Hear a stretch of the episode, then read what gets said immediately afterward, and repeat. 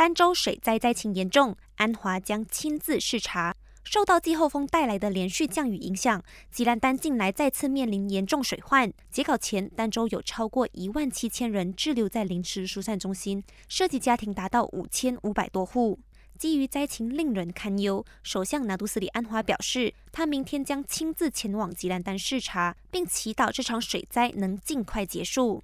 昨天，有网民在社交媒体上传了一段视频，内容显示，位于儋州巴西马的哥勒河综合河流流域项目堤坝已经决堤，大量的哥勒河河水因此流向并淹没了低洼地区。吉兰丹水利灌溉局今天证实了这件事，表示这是因为湍急高涨的河水冲击了堤坝，导致堤坝上出现大约二十公尺宽的缺口所造成。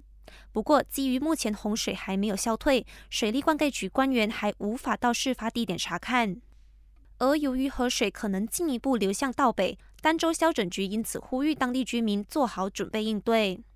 除了吉兰丹以外，登嘉楼、彭亨、雪兰莪、柔佛及沙巴也传出了水灾灾情。为了协助受影响的灾民，大马银行工会宣布，旗下会员银行将为受灾客户及中小微型企业提供一系列的救济和贷款援助，包括落实暂缓还贷措施等。感谢收听，我是季妮。